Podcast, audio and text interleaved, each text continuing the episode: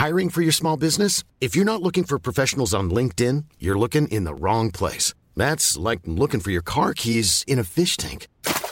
LinkedIn helps you hire professionals you can't find anywhere else, even those who aren't actively searching for a new job but might be open to the perfect role. In a given month, over 70% of LinkedIn users don't even visit other leading job sites. So start looking in the right place. With LinkedIn, you can hire professionals like a professional. Post your free job on linkedin.com slash people today.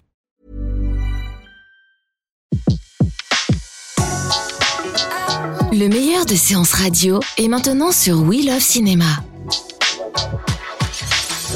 Aujourd'hui, le filmographe est consacré au Monty Python sur Séance Radio par BNP Paribas. Bonjour à tous, euh, bonjour Antoine Cyr. Aujourd'hui, on va parler des Monty Python. Et oui, les Monty Python. Ils n'ont fait que quatre films, mais quelle trace laissée dans l'histoire du cinéma? Euh, si peu de gens ont vu, et c'est dommage, on va le voir, la première folie des Monty Python, leurs trois films suivants, Monty Python Sacré Graal en 1975, La vie de Brian en 1979 et Le sens de la vie en 1983 ont été des succès mondiaux. Monty Python Sacré Graal est probablement l'une des meilleures affaires réalisées par un producteur en 120 ans de cinéma. Imaginez-vous que le film a coûté 229 000 livres et en a rapporté 80 millions, soit une recette égale à 300 149 fois son coût de production. Et si ça, c'est pas un rêve de producteur. Et il fera plus de 2 millions d'entrées rien qu'en France et il finira l'année en France à la 15e place du box-office avec plus de 2 millions 140 000 spectateurs, c'est-à-dire plus que Flick Story euh, de Long Trintignant et plus qu'Adieu Poulet euh, Ventura de Verre sorti la même année. Alors pour se remettre dans l'ambiance de ce filmographe spécial Monty Python, voilà comment commence Monty Python Sacré Graal.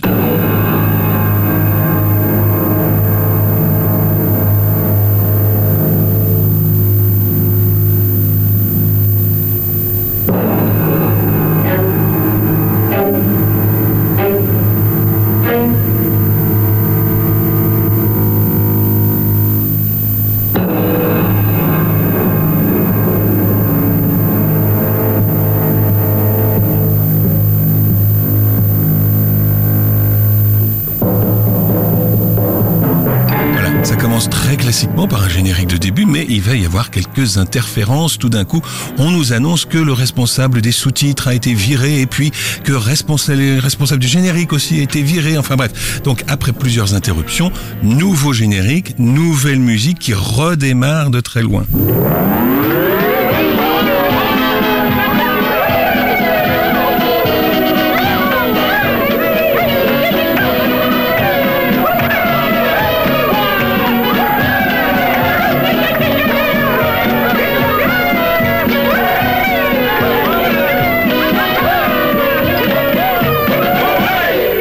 Ainsi commence donc Monty Python Sacré Graal, le premier long métrage des Monty Python dont Antoine Cyr a décidé de nous raconter l'histoire aujourd'hui.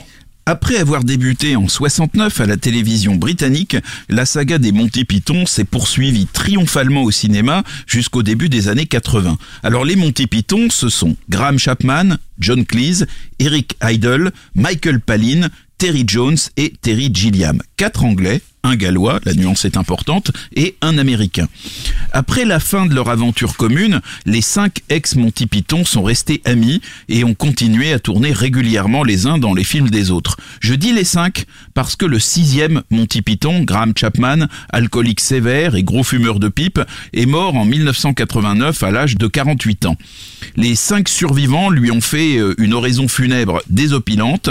Euh, à cette occasion, John Cleese déclara que Chapman, quelques jours avant son décès, lui avait conseillé de profiter de la situation pour être le premier Anglais à dire fuck dans une église, ce qu'il s'empressa, bien entendu, de faire à l'hilarité de tous les proches qui étaient venus au départ pleurer leur défunt ami. Écoutez l'extrait de cette intervention retransmise par la très sérieuse BBC. If this service is really for just for starters, I want you to become the first person ever at a British memorial service to say fuck.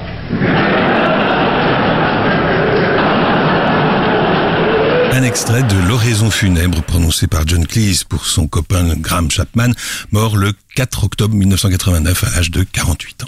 Finalement, si les Monty Python se rient de tout, de l'armée aux politiciens, en passant par les Romains et les chevaliers de la table ronde, ils mettent avant tout un point d'honneur à se moquer de la mort dans beaucoup de leurs sketchs. Il n'est pas étonnant qu'ils continuent à la narguer lorsqu'elle a frappé l'un d'eux. Avant de mourir, Graham Chapman avait eu le temps d'écrire un livre de mémoire au titre typiquement anglais, Autobiographie d'un menteur. Comme Chapman avait d'abord exercé le métier de médecin, son livre est plein d'anecdotes croustillantes qui sont dignes de MASH, le film de Robert Altman sur la médecine militaire. Homosexuel assumé, Chapman explique qu'à l'époque où il était médecin hospitalier, il passait son temps à coucher avec les infirmières tout en rêvant à des hommes. On apprend aussi dans ce livre que John Cleese et lui travaillaient pour la télévision longtemps avant la formation des Monty Python, notamment avec David Frost, le présentateur dont la redoutable interview de Richard Nixon inspirera le film Frost Nixon de Ron Howard. Il y a eu entre autres The Frost Report, dans lequel on retrouvait aussi Marty Feldman, dont on va reparler tout à l'heure. Dans Autobiographie d'un menteur, Chapman raconte la fondation des Monty Python et le choix de leur nom étrange. Au printemps 1968, John Cleese et Graham Chapman se sont dit que ça leur plairait vachement de refaire une émission de télévision. Dans un autre quartier de Londres, Michael Palin, Terry Jones, Eric Idle et un déserteur américain fuyant la guerre du Vietnam du nom de Terry Gilliam se disaient précisément la même chose. Leur dernière aventure avait été, dit euh, Graham Chapman, un spectacle farfelu, loufoque, brinzingue, foldingue. Il s'agissait d'un spectacle pour enfants intitulé Ne réglez pas votre poste. Barry Took, qui avait naguère écrit des textes en collaboration avec Marty Feldman, a eu l'idée que nous pourrions, nous c'est donc Chapman et peut-être créer à nous six un spectacle d'une qualité orgasmique. Ainsi est né l'heure d'étirer les chouettes, devenu le moment où le crapaud prend son essor, puis un cheval, un seau, une cuillère, puis le cirque, puis le cirque volant de Gwendy Blay, et en dernier lieu, le cirque volant des Monty Python, ou tout simplement Python pour les intimes. Pour autant que je me souvienne, poursuit Graham Chapman, je ne me suis guère intéressé à la discussion concernant le choix du titre, et je crois que je m'en serais soucié comme d'une guigne si l'émission s'était appelée Lézard, étant donné que son contenu était nettement plus important que son titre. Monty Python's Flying Circus.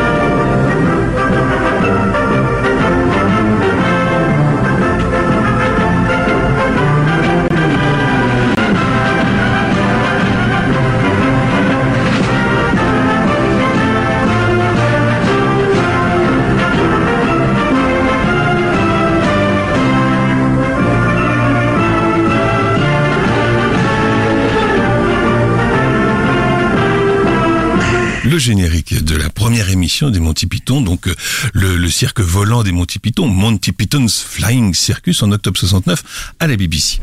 Vous écoutez le filmographe sur Séance Radio et aujourd'hui Antoine Cyr nous raconte donc les Monty Python.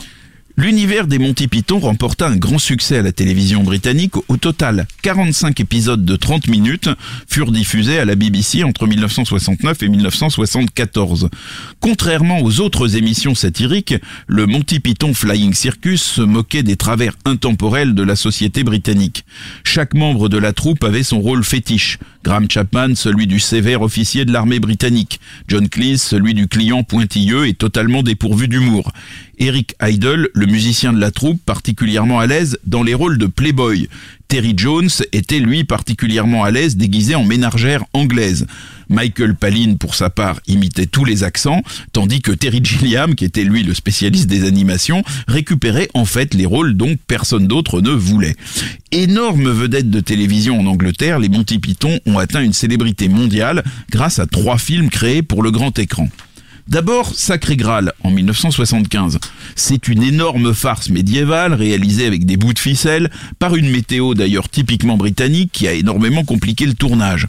On y croise le roi Arthur, des chevaliers de la table ronde déjantée, un lapin de Troie et un lapin tueur, il n'y a pas encore de lapin crétin mais on, on, y va tout droit, un château exclusivement peuplé de jeunes filles de 16 ans et demi à 19 ans, bref, les six Monty Python s'amusent comme des fous à détourner le mythe médiéval fondateur de la nation anglaise. La construction reste assez semblable à celle d'une émission de télévision, chaque étape de la, de la quête du Graal étant en fait un sketch, les uns étant reliés aux autres par les animations de Terry Gilliam.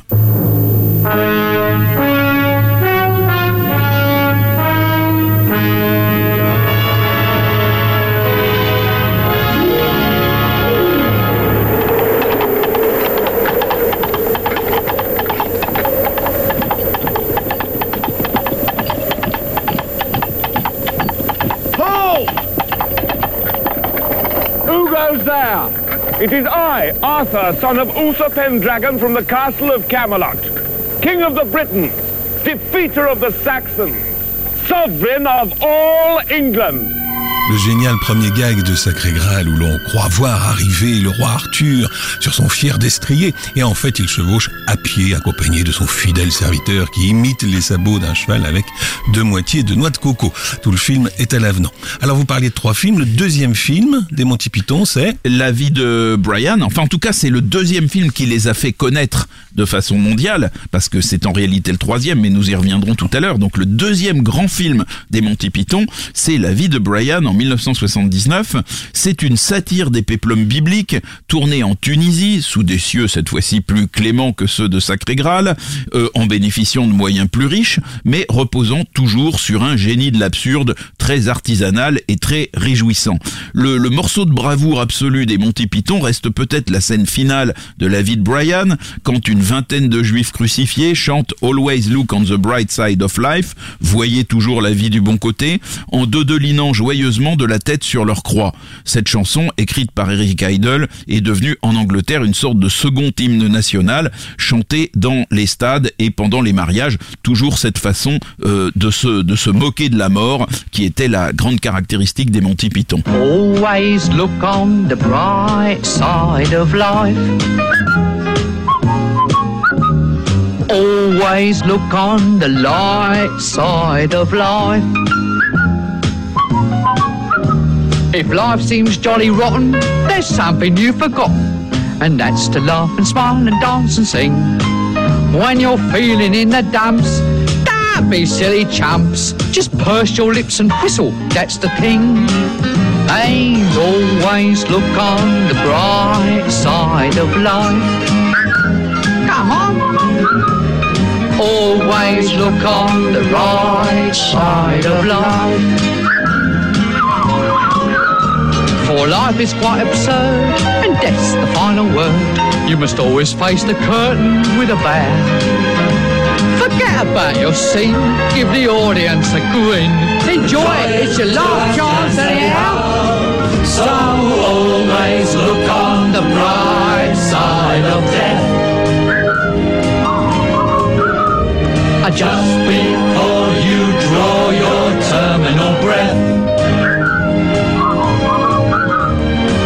a piece of shit when you look at it. Life's a laugh and death's a joke, it's true. You'll see it's all a show, Keep 'em laughing as you go. Just remember that the last laugh is on you.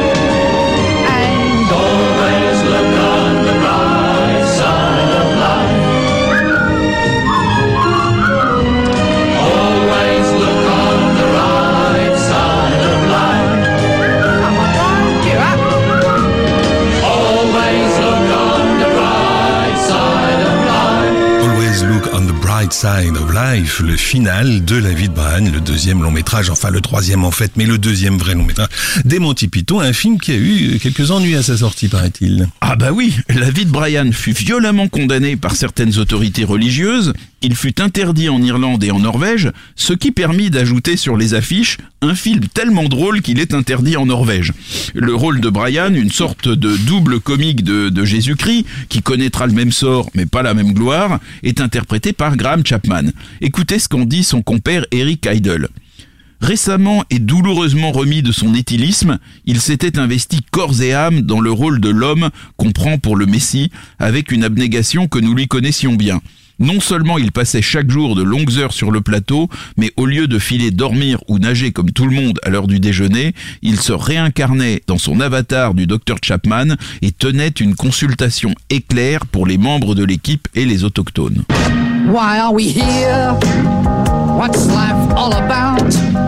Is God really real?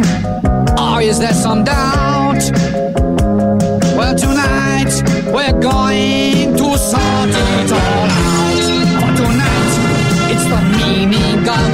Première seconde du sens de la vie, le troisième euh, film qui a rendu célèbre les Monty Python.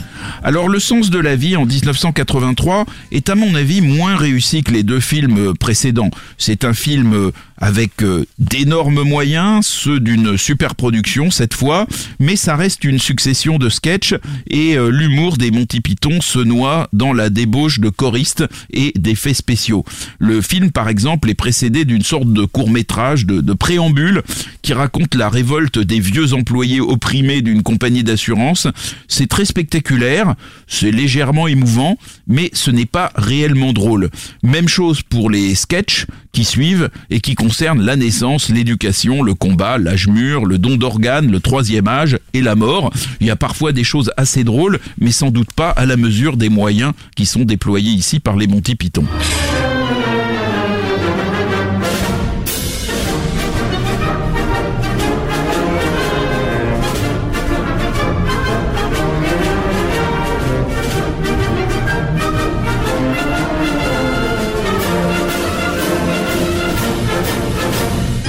Trois films des Monty Python sont célèbres, mais tout le monde, ou presque, a oublié, et c'est bien dommage, le quatrième, qui fut en fait le premier. Sorti au Royaume-Uni en 1971 sous le titre And Now for Something Completely Different, il ne fut distribué chez nous que trois ans plus tard et de manière très confidentielle avec le titre peu convaincant de Patakès et il est aujourd'hui connu sous le nom de La première folie des Monty Python. Il été tourné par Ian McNaughton qui depuis 69 réalisait les sketchs des Monty Python pour la télévision. Ce best-of des sketchs conçus par les Monty Python pour la BBC a été tourné à l'initiative du patron de l'édition anglaise de Playboy pour faire découvrir leur humour, celui des Monty Python, aux Américains. Il n'a pas eu beaucoup de succès outre-Atlantique, mais comme à l'époque les magnétoscopes n'étaient pas encore répandus, tous les Anglais se sont rendus au cinéma pour revoir ces sketchs qui les avaient tellement fait rire et qui le plus souvent se moquaient d'ailleurs des petits et grands défauts du peuple anglais lui-même. Quelle folie par exemple ce sketch du comptable qui veut se reconvertir, malgré des tests psychologiques montrant sa vraie nature, craintive et casanière, le petit bureaucrate entend absolument devenir dompteur de lions. Il explique aux responsables de l'agence de recrutement que vraiment dominer les lions, ces charmantes petites créatures au très, non, au très long nez qu'il a vues aux zoo et qui se nourrissent exclusivement de fourmis attrapées avec leur langue, c'est tout à fait pour lui. Il y a d'autres sketchs comme la blague la plus drôle du monde ou l'intraduisible Nudge Nudge qui se moque des tics de langage des petits bourgeois anglais et c'est proprement désopilant. La première folie des Monty Python contient aussi ce sketch extraordinaire dans lequel John Cleese essaye vainement de convaincre un marchand d'animaux joué par Michael Palin de lui rembourser son perroquet mort. Les origines de ce sketch remontent à 1968, avant la fondation des Monty Python. Cleese, Palin et Chapman avaient créé un programme intitulé Comment irriter les gens, qui ne fut diffusé qu'à la télévision américaine d'ailleurs un des sketchs mettait en scène l'acheteur d'une voiture défaillante, essayant d'intéresser à son cas le marchand, qui s'obstine imperturbablement à dire ⁇ Oh, formidable voiture que vous avez là !⁇ après la formation des Monty Python, c'est Graham Chapman qui eut l'idée géniale de réécrire le sketch en remplaçant la voiture en panne par un perroquet mort, transformant ainsi une honnête farce en monument de l'humour noir. Et la musique de la première folie des Monty Python est signée Douglas Gamley, c'était en 1971.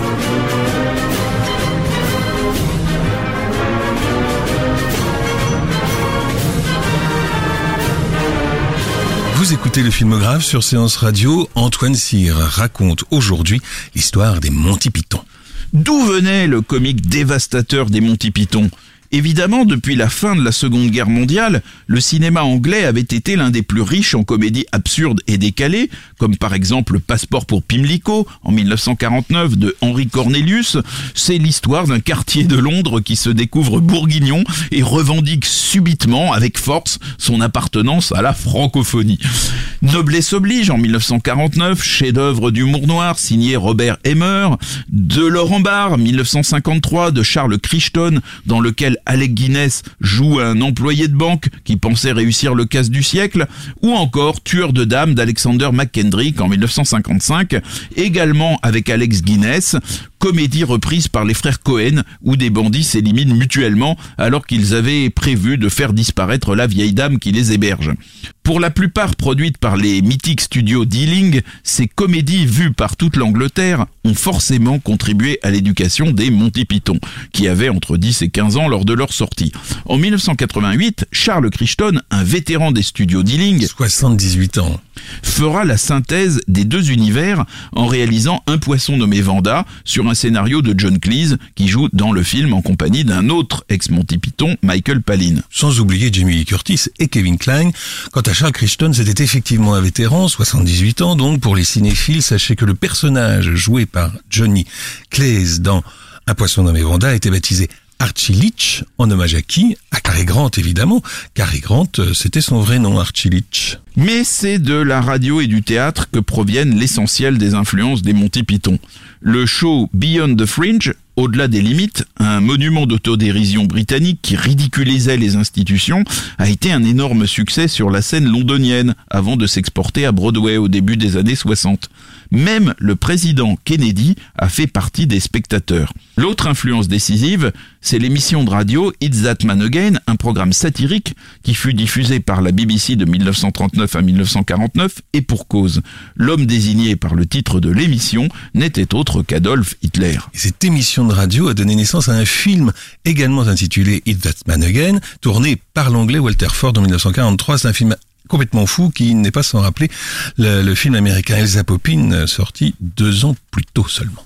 Cinq des six Monty Python ont été nourris au lait de ces petits trésors d'impertinence, hélas peu exportables en dehors du monde anglo-saxon.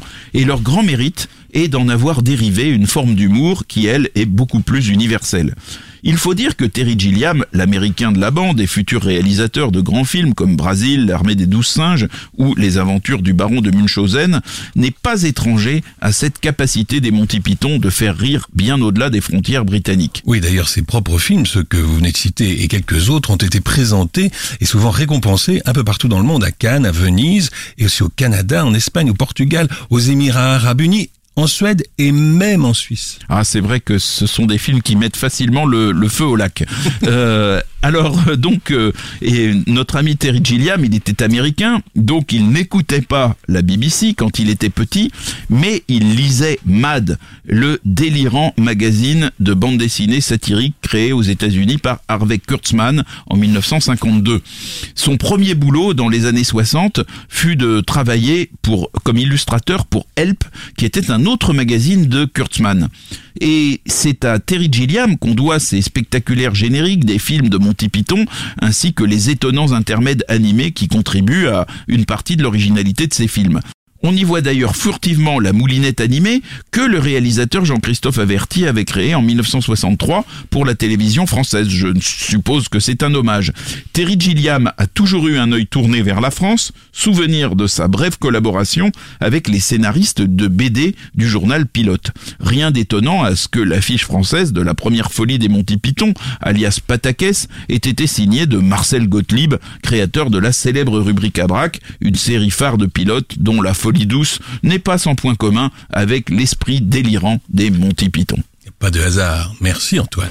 Le filmographe vous a été présenté par Antoine Cyr et Laurent Bourdon sur Séance Radio par BNP Paribas. Retrouvez l'ensemble des contenus séances radio proposés par We Love Cinéma sur tous vos agrégateurs de podcasts.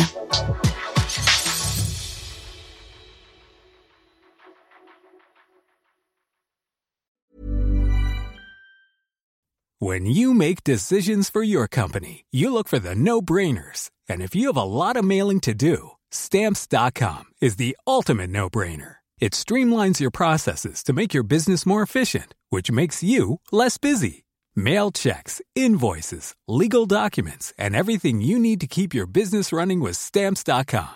Seamlessly connect with every major marketplace and shopping cart. Schedule package pickups and see your cheapest and fastest shipping options from different carriers. With rates up to 89% off USPS and UPS rates. And with the Stamps.com mobile app, you can take care of mailing and shipping wherever you are. Make the same no-brainer decision as over 1 million other businesses with Stamps.com. Sign up with code PROGRAM for a four-week trial. plus free postage and a free digital scale. No long term commitments or contracts.